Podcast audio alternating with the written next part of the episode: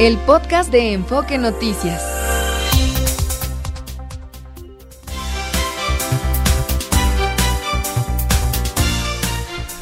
Hola, ¿qué tal? Muy buenos días, me da mucho gusto saludarlo. Ya son las 6 de la mañana con dos minutos de este miércoles 28 de febrero. Les saludo, soy Martín Carmona y a nombre de todo el equipo que hace posible Amanece en Enfoque Noticias, le doy la más cordial bienvenida y le agradezco la sintonía a través de Radio Mila M, Estéreo 100 FM y en enfoquenoticias.com.mx. Usted puede ahí escucharnos y ampliar los contenidos de la información de todo lo que le estaremos dando a conocer en los próximos minutos. Información muy importante para que usted esté enterado. Es el día número 58. Restan 308 días para que se termine este conciliador 2024 y estamos justo a la mitad de la semana número 9. La puesta del sol será a las 6 de la tarde con 41 minutos. Fabiola Reza, muy buenos días. Muy buenos días, Martín, auditorio de Amanece en Enfoque Noticias. Feliz miércoles, 12 grados la temperatura promedio en la Ciudad de México. Se pronostica una temperatura máxima para esta tarde de hasta 30 grados. Tome sus precauciones, manténgase muy bien hidratado, vista ropa suelta de color claro y de manga larga. Hay que consumir alimentos frescos como frutas y verduras, permanecer en la sombra y en lugares frescos, utilizar gorra, sombrero o sombrilla si usted tiene que exponerse a los rayos del sol. Y también es muy importante no permanecer en vehículos estacionados ni cerrados, mucho menos dejar a mascotas ahí. Son algunas de las recomendaciones que nos da la Autoridad de Protección Civil en esta temporada de calor. Apenas es invierno, todavía no llega la primavera. Y bien señalas lo de las mascotas o aquellas que están en, en las exteriores, en los patios de las casas, acercarles suficiente agua para que se mantengan también frescos y, e hidratados, Aviola. Así es, hay que mantenerlos bien cuidados a nuestras mascotas, a nuestros animales de compañía para evitar algún golpe de calor. Otra recomendación que nos da Protección Civil y que debemos de seguir es evitar hacer ejercicio entre las 11 de la mañana y las 4 de la tarde. Hay que atender las recomendaciones de la autoridad para evitar problemas a la salud. Y vamos a este resumen de noticias que hemos preparado en esta mañana y comenzamos informándole que manifestantes, manifestantes bloquearon por casi cinco horas periférico a la altura del Parque Naucali en el Estado de México en protesta por el fallo del juez Juan Manuel Martínez Vitela, quien liberó a un sujeto que abusó de una menor de cuatro años porque la niña no pudo precisar la fecha exacta y la hora de la agresión. La vialidad fue liberada luego de que Victoria Figueras, madre de la víctima, acordó establecer una mesa de diálogo con el Poder Judicial mexiquense para que le expliquen bien y para que se investigue y se pueda llegar al final de una sanción justa para esta persona que abusó de esta menor de edad. Vamos a escuchar justamente a la señora Victoria Figueras mañana a las 11 de la mañana en el juzgado de Atizapán, ver sobre el comunicado que, que estuvieron emitiendo hace rato a medios de comunicación. Eh, se va a tocar punto por punto, ellos están muy comprometidos a ver esto que metieron porque obviamente es una farsa. Y pues nada, él está muy, muy comprometido en esto. Yo honestamente no sé si confiar en ellos o no, ya me fallaron una vez, pero le voy a dar la oportunidad de que su compromiso sea real quiero darle las gracias a todos, a los medios de comunicación. Le cuento que antes de esta movilización, el Poder Judicial del Estado de México apoyó la resolución del juez Juan Manuel Martínez Vitela. Señaló que en este juicio no existieron medios u órganos de prueba que permitieran reconstruir cada uno de los hechos y circunstancias aseveradas, pues esto tendrán que reiterárselo a la madre una vez que de nueva cuenta se sienten en esta mesa de diálogo o de lo contrario advirtieron regresarán a bloquear esa zona del periférico allá en el Estado de México. En otros temas, Morena y sus aliados en el Congreso de la Ciudad de México evitaron que se declarara emergencia hídrica en la capital al rechazar con 23 votos y en contra y 16 a favor una propuesta de punto de acuerdo presentada por el diputado de Movimiento Ciudadano Roy Fit Torres. Por cierto, el nivel de las presas del sistema Cutzamala descendió de 38.6% reportado la semana pasada a 38.2%, así lo informó la Conagua. La Fiscalía Capitalina investiga una violación a una interna de reciente ingreso en el penal de Tepepan. La víctima denunció que con engaños fue llevada al área de ludoteca y ahí un sujeto la agredió sexualmente. A pesar de que pidió ayuda, ni un custodio la auxilió. Cinco reclusas más han denunciado exactamente la misma agresión. Dos exfuncionarios de la alcaldía Benito Juárez fueron sentenciados a cinco años de cárcel por su implicación en la red de corrupción inmobiliaria. Policías capitalinos detuvieron a Oscar David Paredes, alias El Mono, integrante de la Unión Tepito, cuando extorsionaba a un comerciante en la zona de la Merced. Un grupo de encapuchados lanzó petardos al edificio de la Secretaría de Gobernación en Bucareli, tras una marcha para exigir justicia por el caso Ayotzinapa. El volcán Popocatépetl emitió una fumarola de más de 2.000 metros de altura. Por este motivo, 22 vuelos fueron cancelados en el Aeropuerto Internacional de la Ciudad de México, ya que las cenizas estuvieron presentes justamente eh, complicando eh, la salida y aterrizaje de vuelos allá en el aeropuerto capitalino. Además, se reportó caída de ceniza en nueve alcaldías capitalinas y en diez municipios mexiquenses. El semáforo de alerta volcánica se mantiene en amarillo fase 2. La Secretaría de Seguridad Ciudadana Capitalina reforzará la presencia de elementos de tránsito para evitar que patinadores, ciclistas y personas en scooters ingresen a vías de acceso controlado, luego de que se viralizó un video en donde patinadores circulan sobre el río Mixcoac. El presidente Andrés Manuel López Obrador supervisó las obras del tren El Insurgente en el tramo de Lerma a Santa Fe. En ese marco, el secretario de Infraestructura, Comunicaciones y Transportes, Jorge Nuño, afirmó que la obra quedará concluida a finales del mes de agosto. Escuchemos. Aquí ya pudimos hacer algunas pruebas, eh, por eso es que el tren ya puede eh, circular a una buena velocidad. A principios de este año fue que se terminó la obra civil saliendo del bitúnel hasta llegar a Santa Fe. El proyecto estará terminado en agosto, presidente, para que podamos conectar desde Sinacantepec, Lerma, Santa Fe, Vasco de Quiroga, Observatorio. Equipos de rescate hallaron en el pico de Orizaba el cuerpo de José Luis Díaz, alpinista que permanecía en calidad de desaparecido desde el pasado 17 de febrero. La Coordinación Nacional de Protección Civil suspendió hasta nuevo aviso el primer simulacro nacional 2024 que estaba programado para el próximo 19 de marzo. Van a definir una nueva fecha para llevar adelante este macro simulacro. El gobernador de Morelos, Cuauhtémoc Blanco, confirmó que se registró como candidato de Morena a una diputación federal.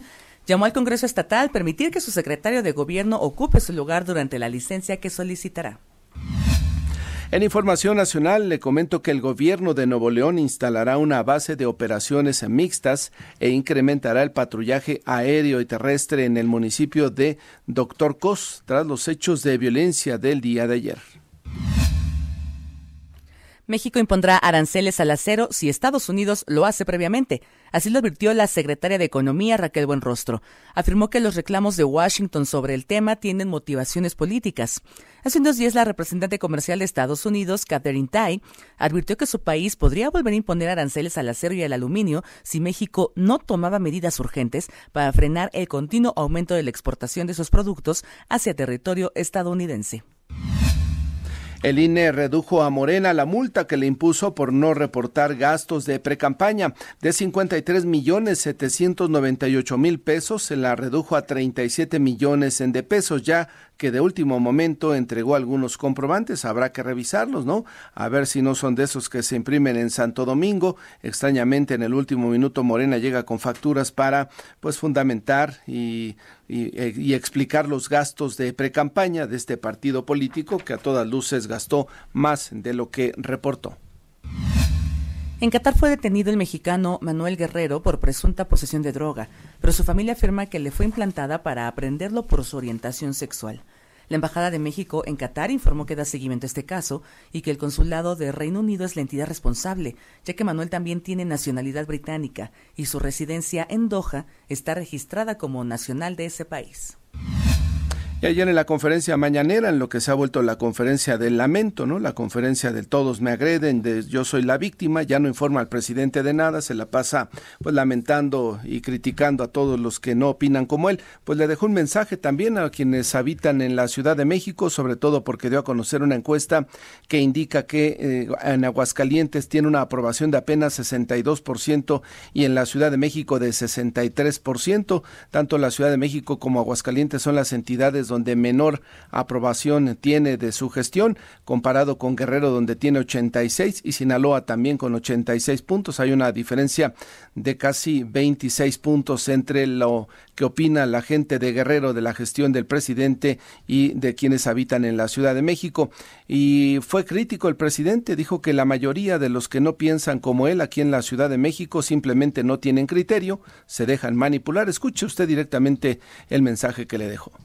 Esta era una ciudad de avanzada, siempre lo fue, y ahora se ha venido empanizando, hamburguesando. ¿La Ciudad de México? Derechizándose. Pero es ese fenómeno, porque antes estaba muy localizado en eh, la del Valle, que ni siquiera quiero decir que la delegación Benito Juárez, no, en la del Valle, sí, había más este, conservadurismo en la del Valle que las lomas, pero ahora ya se extendió. Pero es eso, es el bombardeo de los meses. También eh, el hecho que hay más automóviles, tarda más la gente en los carros escuchando la radio. Ya en otras partes no se escucha tanto la radio. ¿Qué le parece? Para el presidente sería mejor que usted no escuche la radio, para el presidente sería mejor que usted no tenga posibilidades de, de, ver la televisión, de leer el periódico, de escuchar o de revisar redes sociales, de informarse de informarse, que es la obligación de un ciudadano. Para él, lo mejor sería que usted lo vaya escuchando todas las mañanas en sus quejas, en sus lamentos de Palacio Nacional. Eso es lo que el presidente eh, considera, ¿no? Y prefiere que usted sea un ineófito, que usted no se entere, que usted simplemente, Fabiola, pues que de alguna manera no eh, la gente se entere, se informe y haga su trabajo, reitero, de buen ciudadano, que es estar informado. Y todavía el presidente se atrevió ayer a decir que el país no está polarizado cuando da este tipo de discursos uh ese Palacio Nacional, Martín. Imagínate, criticar a la gente porque escucha la radio, porque va en su vehículo informándose y enterándose de lo que pasa. Por supuesto, pues eh, es el mensaje que deja para quienes habitamos esta ciudad, sobre todo aquellos que no piensan como él. Buenos días, 6 de la mañana con 16 minutos. En México se invierte. Fernanda Franco, adelante, buenos días. Buenos días, Martín, auditorio de Amanece en Enfoque Noticias. Esto es lo más relevante de los negocios en México. La productora de harina de maíz Gruma invertirá 792 millones de pesos en la construcción de un nuevo centro productivo de botanas y la ampliación de su planta de la marca Mission en Puebla. Entre ambas plantas espera la generación de 440 empleos directos. Bank México recibió la certificación Equals en reconocimiento a sus altos estándares en la gestión de equidad de género y diversidad en su ámbito corporativo. Actualmente su plantilla laboral cuenta con 50% de hombres y 50% de mujeres a todo nivel nacerá la nueva Asociación Nacional de Publicidad, la cual será dirigida por Arturo Huerta Olivares. Entre sus objetivos se encuentra evocar el papel fundamental que tiene la comunicación presente en toda la industria y el ámbito de la sociedad civil. Martín, auditorio de Amanece en Enfoque Noticias, hasta aquí la información.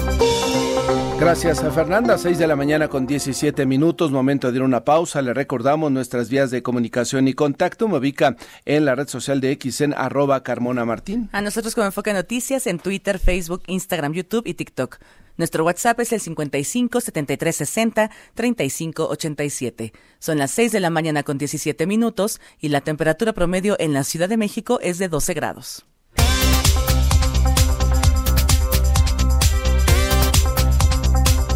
Amanece en Enfoque Noticias con Martín Carmona por Stereo 100, 100.1 de FM y Radio 1000 AM. Continuamos.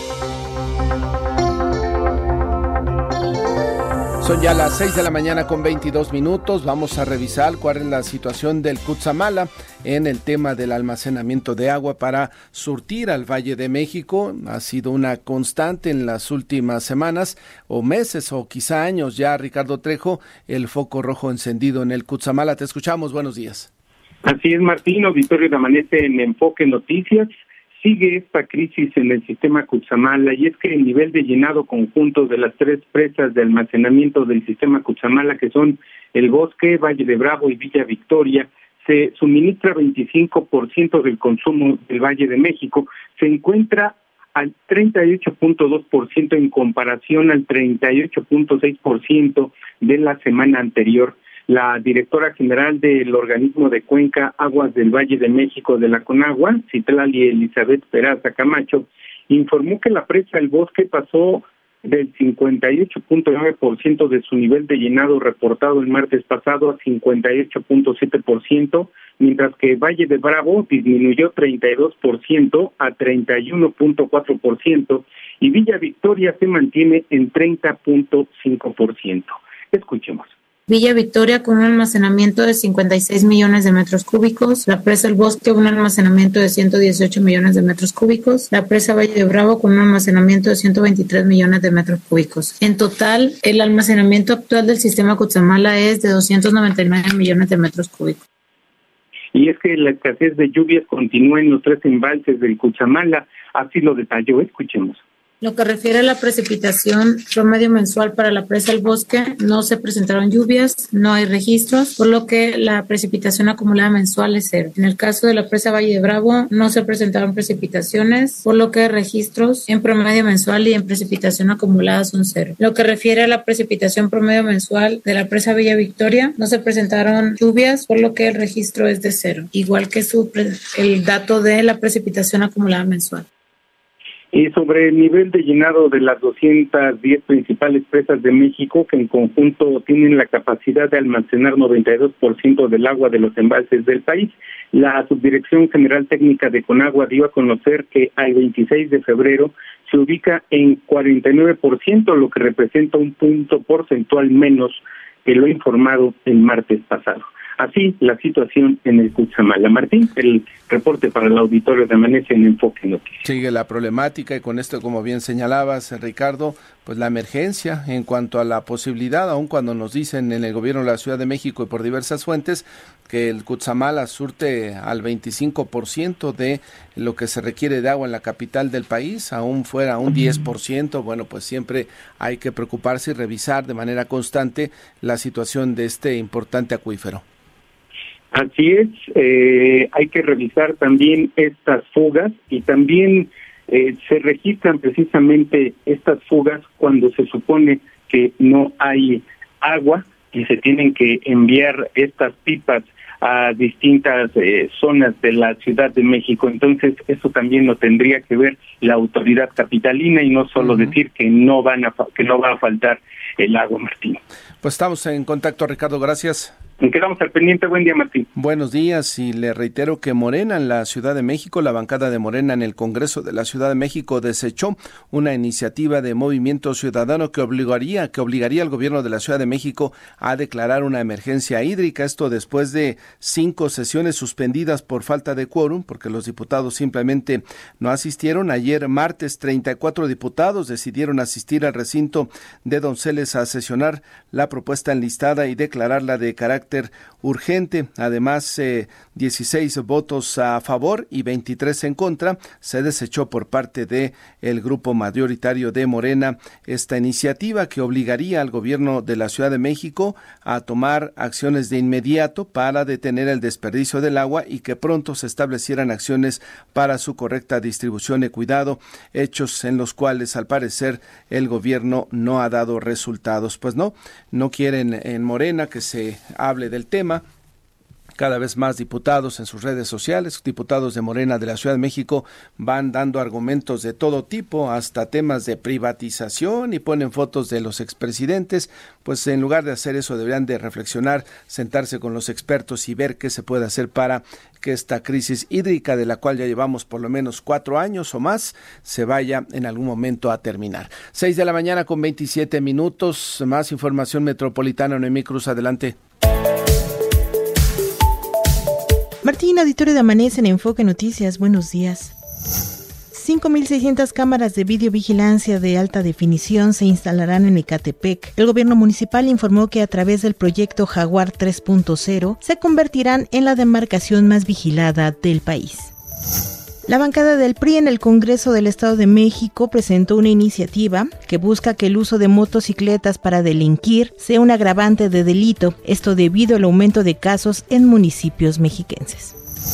También en el Estado de México fueron detectadas al menos 500 fábricas de fuegos pirotécnicos que no cuentan con los permisos necesarios para operar pólvora. El Instituto Mexiquense de la Pirotecnia informó que propone ayudar a regularizar aproximadamente 350.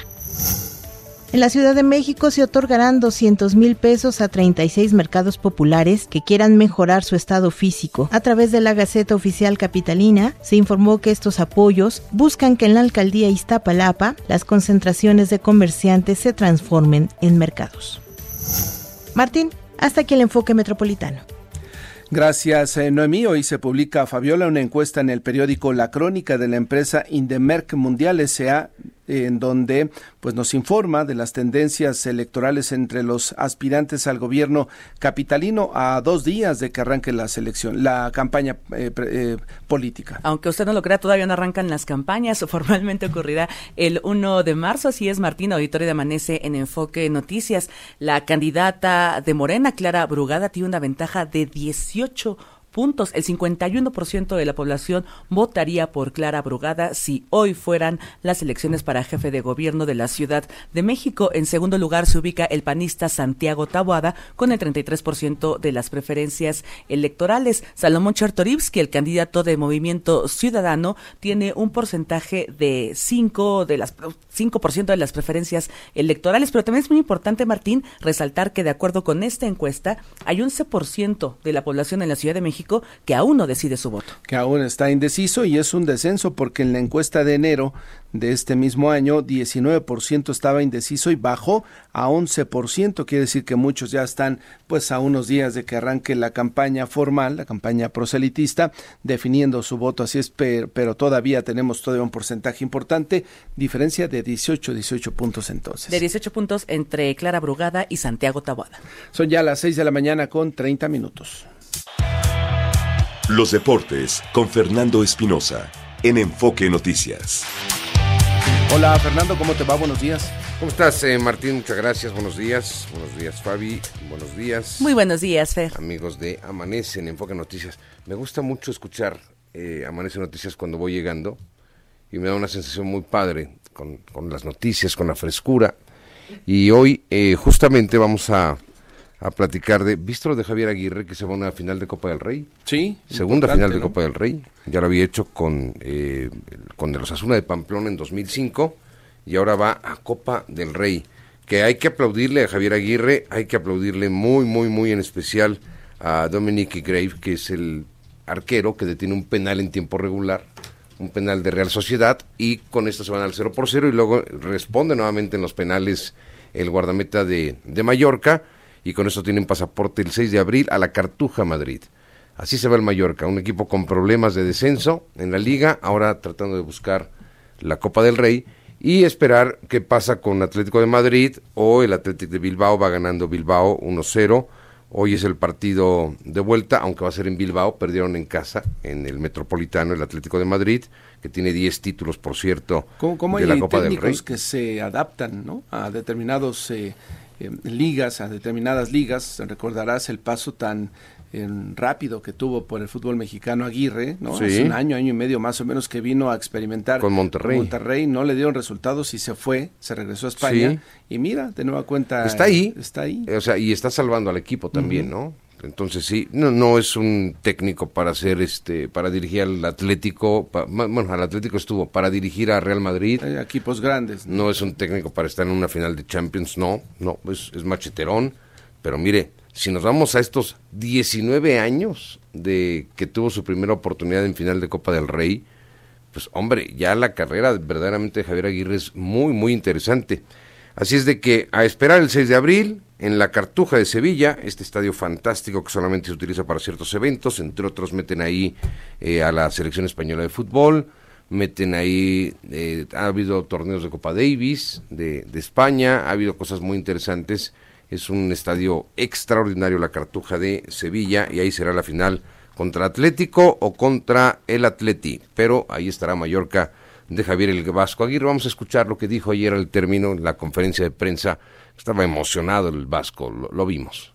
No sé si me crean o no, pero no ensayamos penaltis. Lo anotamos en nuestro programa día a día, lo teníamos y por alguna razón llovió, había viento, ya se fue el otro, eh, aquel no sé qué, por lo que sea, no tiramos penaltis. Entonces no estaba ese escenario contemplado. Y, cuando preguntas y todos quieren tirar, sabes que, que, la cosa va bien. Y puedes perder, porque puedes perder, esto es así, pero no se esconde nadie. Yo, mister, a mí se enojan, no me pongas de siete, a mí se pone de dos. Pues eso, una moneda de los penaltis. Bueno, pues ahí está. Hablaba del tema de los penales. Pues así ganaron. Y bien, bien por Javier Aguirre. Ahí tiene su nombre contra. Yo, yo me inclino porque va a ganar Bilbao, porque está en casa, porque eh, se llevó con mucha confianza la ida en la Casa de Atlético de Madrid y el, el equipo de Atlético, a pesar de que es mejor conjunto, eh, tal vez estará un poquito presionado. Por ahí hay una duda que tendrá Cholo Simeone si puede ingresar o no Grisman, si está en condiciones o no de estar Antoine Grisman eh, para este partido que hoy, hoy se define. Tenemos eh, mucha actividad eh, referente al, al, fútbol. Ayer el Querétaro le pega 4 por 1 al San Luis. es un partido correspondiente a la liga, a la, perdón, a la fecha 9 del fútbol mexicano. Hoy Tigres contra Juárez y Tijuana frente a Monterrey. Vamos a ver cómo le va a, a Piojo Herrera porque yo creo que ya no se soportaría más una, una derrota. Es muy baja eh, es muy bajo el porcentaje de efectividad que tiene el Piojo Herrera con, con los Cholos. Hay queja, todo el tiempo hay queja de Miguel Herrera, pero la verdad es de que está, está en, una, en una situación muy comprometida hoy recibiendo a Monterrey, que además es de los equipos punteros y líderes del fútbol mexicano, parecido a lo que hace América, parecido a lo que está eh, haciendo el equipo de Tigres de Universitario de Nuevo León, me refiero en potencial futbolístico, ahí está Monterrey y Tigres contra Juárez, que se, se juega a las 7 de la noche en el Volcán. Decirle, por cierto, que eh, la Liga Nacional de Básquetbol Profesional ya tiene patrocinador, que es caliente.mx, y ha eh, presentado cuatro años, fíjese nada más, cuatro años de impulso para esta liga, es decir, metidos absolutamente en, en todo. Eh, ayer hubo una conferencia de prensa con eh, una buena presencia. Esta liga de básquetbol profesional está generando cada vez más, más y más interés en centro, norte, sur, en el este, en el oeste, en todas partes está generando pasión y ahí está presente nuevamente caliente.mx. Ya eh, para cerrar, Martín, ayer despacharon a Rodrigo Pacheco, mira cómo sonó, despacharon a Rodrigo Pacheco del abierto mexicano de tenis, la única esperanza mexicana. Esberev también se va, ¿eh? Esberev fue eliminado, el, alemán, avanza Casper Ruth, Run, eh, Tsitsipas, en fin, que por cierto Tsitsipas prometió por cada saque as o ace iba a donar mil dólares para la causa de Acapulco. Ayer en su primer partido metió cinco, o sea, súmele cinco mil dólares para Acapulco, para la gente de Acapulco. Ojalá y se la dé a la gente de Acapulco. Se lo repartiera a la gente de Acapulco. Cae muy bien este tenista, ¿no? Sí. Eh, se gana al público, es muy amable, lo ves todo el tiempo sonriendo, la gente se acerca a que le fiere una pelota, va. Sí, eh, Es de estos eh, tenistas, de estos personajes deportistas que caen bien a la gente, que se la saben ganar, ¿no? Se la saben ganar. Es una buena acción, sin duda. Sí, ojalá pero que insisto, eh, ojalá y esos cinco mil se los dé directo a la gente, ¿eh? sí, porque si no, pues se pierden. Sí, ojalá, ojalá. Son cinco ahorita, ojalá y si es campeón, pues mm. póngale, está jugando bastante bien. Ayer en primer saque el 83% de efectividad, entonces eh, por ahí espero un poquito más de dólares Acapulco. Gracias. Oye, un saludo a Javier Garay, ¿no? Que se recupere pronto. Sí, sí, sí, sí ya, está mejor, ¿eh? Qué bueno. Un, saludo, ya está. Oye, y, estará de vuelta mañana. Y gracias por la frescura que le aportas, como decías tú. Bueno, por eso vengo. Lo que mm. pasa es de que eh, me Una frescura y un nivelazo que le pones, Lo que pasa es que me inspiras y entonces por eso sale así el noti. Perfecto. Gracias, gracias. Eh. Adiós. Que vaya bien. Seis de la mañana con 37 minutos. Eh, Fabiola, y un a propósito del buen ambiente que habla Fernando Espinosa y de la frescura de este programa, hay que hablar sobre los bienestar. ¿Cómo se siente la gente con su nivel de vida de acuerdo a los datos del INEGI. Así es, Martín, auditorio de Amanece en Enfoque Noticias. Esta mañana el INEGI nos da a conocer los indicadores de bienestar autorreportado de la población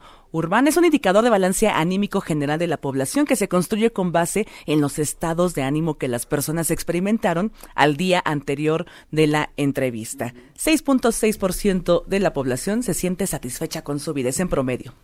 6.7% es el promedio y se le pregunta de todo, ¿no? Cómo están con su trabajo, cómo están con su eh, con el entorno donde donde viven, con su propia con sus relaciones personales, eh, qué expectativas tienen sobre todo a, a futuro. En este último me llama la atención, la gente es muy optimista respecto al futuro, 8.5 puntos es la respuesta. La satisfacción con la vida en general tiene una puntuación de 8.4 en una escala del 1 al 10, Martín, y son varios dominios los que se les pregunta a las personas. Desde las relaciones personales son las mejores calificadas con 8.8 puntos de calificación. En segundo lugar, la vivienda, pero el último lugar, Martín, es la seguridad ciudadana. Apenas 5.4 puntos. Le sigue el país y las condiciones de la ciudad. También la gente se, se queja mucho de que no tiene tiempo libre, Martín. Yo creo que ese es uno de los temas. Justo te iba a comentar, me llamó la atención, el tiempo libre 7.9.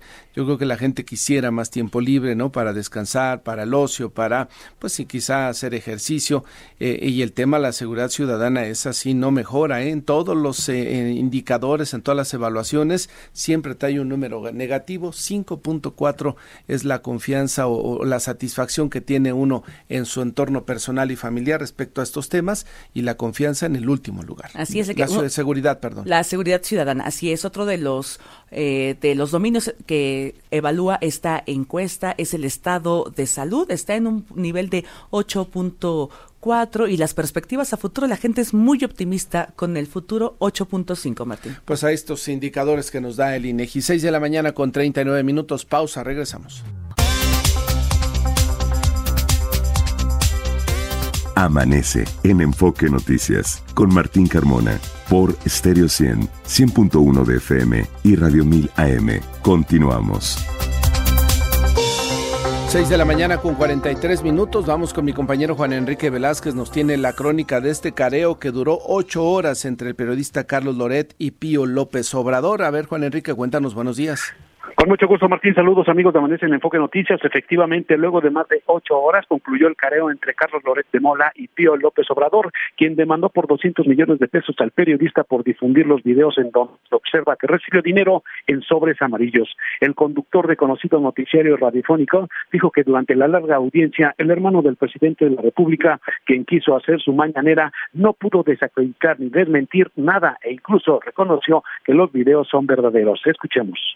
No pudo a lo largo de ocho horas desmentir un solo renglón de nuestro reportaje. Terminó aceptando que los videos son auténticos, que en esos videos aparece recibiendo dinero en sobres amarillos y todos los elementos centrales de nuestro ejercicio periodístico quedaron total y absolutamente acreditados. Amigos de Amanece en Enfoque Noticias, Carlos Loret de Mola afirmó que una vez más quedó acreditado el ánimo de persecución del actual gobierno federal en contra de los periodistas que ejercen el derecho a la crítica. Señaló que no se sabrá a dónde fueron a parar, a dónde fue a parar el dinero que recibió el consanguíneo de AMLO, pues las preguntas sobre el destino de esos recursos fueron desechadas por la juez. Al salir de la audiencia, Pío López Obrador dijo que se iba contento porque demostró su inocencia. Escuchemos. Es algo muy satisfecho, es algo muy contento. ¿Por qué? Porque al final, digamos, de cuentas, hablamos, digamos, con la verdad, demostramos una vez más nuestra inocencia y eso quedó... ¿A dónde están los 100 millones, tío? Quedó plasmado, quedó perfectamente muy bien establecido, eh, quedó muy bien acreditado, pues en el expediente, ¿no?, de que se está llevando ahora durante el presente juicio. Amigos de Noticias en Enfoque Noticias, finalmente Patricio Hidalgo, abogado de Carlos Loret de Mola, precisó que en un lapso de tres a seis meses se desahogará el caso una vez que se emita la sentencia correspondiente. Escuchemos. No, ahorita todavía, como les comenté, todavía queda pendiente el desahogo de diversas pruebas periciales que ofreció tanto Pío como las demás partes, que la verdad es un procedimiento pues un tanto este, lento en ese sentido, pero bueno, todavía yo creo que en dos, tres meses tendremos una, una sentencia este, ya, ya definitiva en el podría juicio. alargar, ¿no? Por las Sí. elecciones, ¿no? Muy probablemente. No, digo, pro- probablemente sí, pero no creo que tome más de seis meses en esto en, este, en resolverse de- ya en definitiva y después evidentemente las partes tendremos el, el recurso de apelación y posteriormente el, el juicio de amparo. Amigos de Amanece en Enfoque Noticias, Martín, el reporte. Son 200 millones de pesos los que reclama de indemnización Pío López Obrador, quien dice que no hizo lo que vimos todos, ¿no? En esos videos donde se le ve embolsarse unos sobres y por daño, según esto, moral, eh, Juan Enrique. Sí, y, y de hecho cuando se le preguntó en esta entrevista a Pío López Obrador que si él era el del video, eh, pues sí, dudó mucho, tartamudeó y bueno, finalmente no contestó esa pregunta, dijo que serán los dictámenes quienes digan si es o no es, Martín. Vaya, vaya situación. Juan Enrique, gracias. A tus órdenes, buenos, buenos días. De aerolíneas, aeropuertos y más, con Carlos Torres. Son ya las 6 de la mañana con 47 minutos. Eh, Carlos Torres, ¿cómo estás? Muy buenos días. ¿Qué tal Martín? ¿Cómo estás? Muy buenos días, gusto saludarte. Igualmente, oye que hay nuevas auditorías en esta ocasión contra pues la autoridad aeronáutica. ¿De qué se trata, Carlos? Sí, eh, recordarás que con motivo de la degradación de categoría y pues todo el tiempo que tardó México en poder acreditar los lineamientos, en este caso de la Agencia Federal de Aviación de los Estados Unidos, una auditoría que tradicionalmente también se hace es aquella que realiza la Organización de Aviación Civil Internacional. Eh, digamos, hay una serie de anexos, una serie, digamos, de buenas prácticas en materia de seguridad operacional a nivel internacional.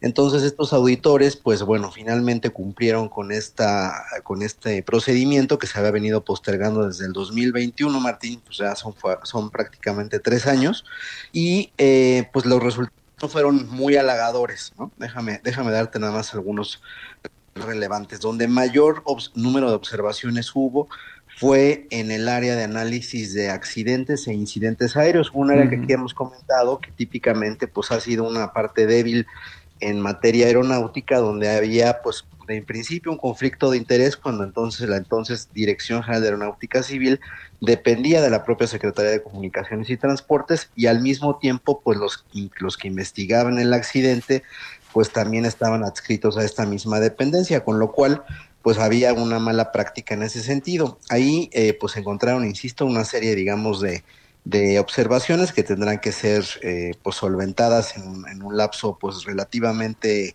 eh, pues corto, por, el objetivo, obviamente, pues de garantizar que haya niveles óptimos de seguridad. Y otra de las áreas que también ha sido muy controvertida, y lo platicamos aquí creo que ya hace dos años, ya parece tan lejano, recordarás el todo el pues el problema que se hizo con el sistema de aeronavegación en México, las áreas de aproximación a la Ciudad de México de manera este, particular, y en esa área eh, pues también hay eh, algunas observaciones que hizo oh, pues estos auditores que hicieron la primera parte de dos eh, que tendrán que concluir pues en las siguientes semanas. Así es que no hay digamos una aplicación absoluta de, de todas las reglas en materia de seguridad operacional y pues tendrá en este caso el gobierno mexicano, tanto la Secretaría de Infraestructura como la propia Agencia Federal de Aviación Civil, que resolverlas en las próximas semanas o meses. Insisto, no es algo que a diferencia del FAA te degrade de categoría, pero sí te levanta, digamos, una alerta eventualmente pues para que algunos países decidan eh, enviar a sus aeronaves o no al espacio aéreo mexicano. Y esta, hay que decirlo, esta Organización de Aviación Civil Internacional es una agencia de la Organización de las Naciones Unidas, ¿no? Es un organismo importante que, como bien señalas, te puede alertar dónde tienes algunas debilidades para que las corrijas y dónde lo estás haciendo bien para que sigas por ese camino. Creo que después de los dos años que nos aventamos con la degradación de la categoría, bien has, al gobierno y en este caso las autoridades aeronáuticas, Carlos, pues acercarse y, avanzar en este tipo de evaluaciones, pues para mandar mensajes de que las cosas realmente sí se van a hacer bien. Sí, e incluso te diría, Martín, que yo creo que viendo hacia adelante, digo ahorita por supuesto, como bien lo decían, vienen las campañas electorales y demás, seguramente se quitarán muchos de los focos de atención sobre el tema aeronáutico, pero pues ahora sí que cuando despertemos de la borrachera de las elecciones y las campañas, pues habrá que estar muy atentos y la siguiente administración con los compromisos presupuestales que ya tiene de, de pues de hecho, ¿no? En este mismo presupuesto y hacia adelante, no volvamos otra vez a descuidar y a meter recorte y tijera, pues a muchos de los recursos que se requieren justamente para mantener estos estándares. Hace seis años, bueno, casi seis años, recordarás, pues los funcionarios que llegaron ante la inexperiencia de conocimiento en esta materia, pues se les hizo muy fácil recortar los recursos que ya de por sí eran bastante escasos, eh, y pues eso nos llevó a esta vorágine pues muy mal tomadas y que al final pues le costaron a la aviación mexicana en su momento. Hoy hace unos días fue nota Laifa de nueva cuenta, pero no porque anunciaron alguna ruta de acceso rápida o porque hay una base de taxis que te lleve de manera económica y, rápida a tu destino, si por sino por esta caída de los plafones, ¿no? Estos videos que se hicieron virales donde se ven plafones de la zona de las salas desprenderse, pues no, no más allá de un año de que se eh, inauguró este aeropuerto, Carlos. Eh, sí, pues realmente lo que nos expone, pues más allá de la, rapidez o la calidad de los propios materiales, afortunadamente pues no ocurrió ninguna desgracia eh, ¿no? con los pasajeros, que digo, en una situación de un aeropuerto mucho más concurrido, pues pudo haber acabado en algo este, pues mucho más complejo, ¿no? Entonces, sin lugar a dudas que pues sigue teniendo áreas de oportunidad del aeropuerto y pues para la gente que está ahí y administrándolo, pues definitivamente que fue una sorpresa y una muy mala noticia, pues este incidente que ocurrió el fin de semana. Cuando esto sucede es porque no se tuvo cuidado en la construcción, cuando se pusieron, quizás aceleró y se pusieron materiales de manera rápida, ¿no? Definitivamente, eh, la estructura... Eh, no sé has tenido oportunidad de ir a la IFA, pero pues la estructura en general pues es una estructura bastante sencilla el tema de los plafones pues no debería de ocasionar ninguna, ningún inconveniente. Si eso me lo dijeras que hubiera pasado en el ICM, pues te lo creería, por supuesto. ya pasó hace unos días cuando la lluvia, ¿te acuerdas también? Exactamente. Bueno, pues el aeropuerto de México le ha pasado pues prácticamente de todo y pues bueno, la única buena noticia que seguramente a lo mejor ya te tocó a ti, pero pues ya hubo una mejor organización de la parte migratoria y por otro lado, pues los arcos de seguridad finalmente, Martín, después ya no sé ni de cuántos meses o años, finalmente ya se lograron este, a funcionar por unos nuevos. Bueno, pues en fin, Carlos, gracias por el comentario esta mañana. Un fuerte abrazo, Martín. Nos escuchamos la siguiente semana. Saludos, muy buenos días. Y le comento que residentes de 243 viviendas de la alcaldía Álvaro Obregón urgieron a que se realicen estudios para descartar daños en sus propiedades tras los microsismos que se registran desde mayo del 2023 en la zona. Esto de acuerdo con la titular de la demarcación, Lía Limón, en una sesión extraordinaria del Consejo de Gestión Integral de Riesgos de la demarcación. Lía Limón pidió al, sistema, al Sismológico Nacional y al Instituto de Geofísica de la UNAM proporcionar la información más actualizada sobre los estudios que se llevan a cabo en torno a la actividad sísmica en la zona Plateros en Mixcuac. Además, instó al gobierno capitalino a tratar el tema como prioritario. 6 de la mañana con 54 minutos. Alfredo Pérez, adelante. Martina, auditorio de Amanece en Enfoque Noticias, les comento que servicios de emergencia laboran por el incendio de un automóvil en el segundo piso de Periférico. Esto es para quien se dirige de Avenida Toluca hacia la glorieta de San Jerónimo en la alcaldía Álvaro Obregón. Buen avance presenta el paseo de la reforma en el tramo de Avenida Hidalgo al eje 2 Norte y para las 10 de la mañana se prevé concentración de manifestantes en paseo de la reforma número 135 en la colonia Tabacalera. A esa hora también habrá otra movilización en el cruce del eje central Lázaro Cárdenas y la avenida 5 de Mayo en el centro histórico. Martín, auditorio de Amanece en Enfoque Noticias, el reporte que tenemos. Gracias, Alfredo. Bueno, tal Estrada, ayer el jefe de gobierno puso en operación una nueva estación de bomberos ahora en Milpa Alta. Cuéntanos, Natalia, buenos días. Así es, Martín. Un saludo para ti y al auditorio de Amanece en Enfoque Noticias. El jefe de gobierno capitalino Martí Batres entregó ya la estación de bomberos en Milpa Alta, por lo que ahora todas las alcaldías están cubiertas. Vamos a escuchar. Ya ven que luego los conservadores andan muy enojados con lo que hacemos. Y el día que subí un tuit diciendo, entregamos al cuerpo de bomberos 12 vehículos nuevos, alguien me pone ¿Y por qué no les dan nuevo equipo? Bueno, no ponen atención. Ya el equipo ya se los habíamos dado. Unos meses antes. 1900 equipos. Y hoy estamos aquí en la inauguración de esta estación donde va a haber 35 bomberos y bomberas, hombres y mujeres, para atacar el fuego, para rescatar personas Por otro lado, el mandatario capitalino señaló que se invirtieron 34.1 millones de pesos y ahora los pueblos y bosques de la demarcación contarán con el apoyo y respuesta rápida de los vulcanos, fortaleciendo así sus labores con equipos de trabajo y nuevas estaciones. Por otro lado, el director general del heroico Cuerpo de Bomberos, Juan Manuel Pérez, refirió que contar con una estación en dicha alcaldía reduce los tiempos de respuesta para atender los servicios de emergencia, que pasaría de un tiempo de llegada de 20 a 10 minutos. Martín, la información que les tengo. Bien, Natalia, gracias. Buen día. Buenos días. La buena noticia con Josefina Claudia Herrera. Hola México, soy Elisa Carrillo. Me siento muy feliz y emocionada porque tengo una gran noticia que darles. El día 17 de marzo a las 9 de la mañana quiero invitarlos a formar parte de una experiencia única donde vamos a convertir el zócalo de la Ciudad de México en el salón de ballet más grande del país. Muy bien, Josefina, buena invitación. Ya te vi, Martín, ya te vi bailando. Iré a cubrirlo, iré a cubrirlo, pero bueno, no, no podré hacer más allá de levantar un piececito. ¿Cómo que no? Es el domingo 17 de marzo a las Fabiola, 9 de la yo mañana. creo que sí. El como acceso trompo gratuito estará Fabiola previo registro. Sí, no me toca guardia, por supuesto que ahí está. Tu guardia será ir a cubrir y a bailar ahí, Fabiola. Oye, sí, la verdad es que debe ser maravilloso. Imagínate el Zócalo Capitalino con Elisa Carrillo, esta mujer que ha conquistado el corazón de muchísimas personas en el mundo, porque ella eh, se llevó el premio de la Benoit la Dance en el 2019, también el de la danza de Rusia en el 2000, en ese mismo año, y eh, bueno, en San Petersburgo el del 2013. Ella nació en Texcoco y tiene, bueno, pues para todas las edades es esta esta actividad que será en el Zócalo el domingo 17 de marzo. Mira, escuchemos. No importa tu edad, tu experiencia o habilidad en la danza clásica. Lo importante es tu energía para disfrutar y aprender lo que la danza puede regalarte y compartir esta experiencia con nosotros. Así es que allá nos vemos en el Zócalo, Martín.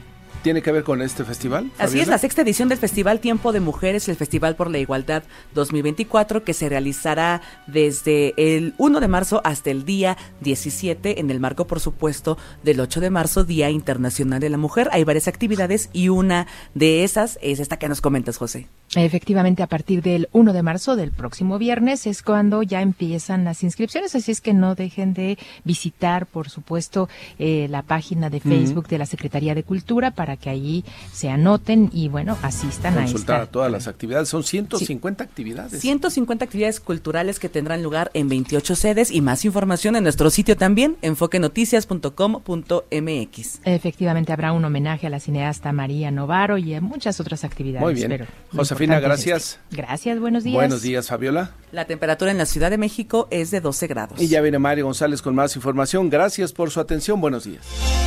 El podcast de Enfoque Noticias.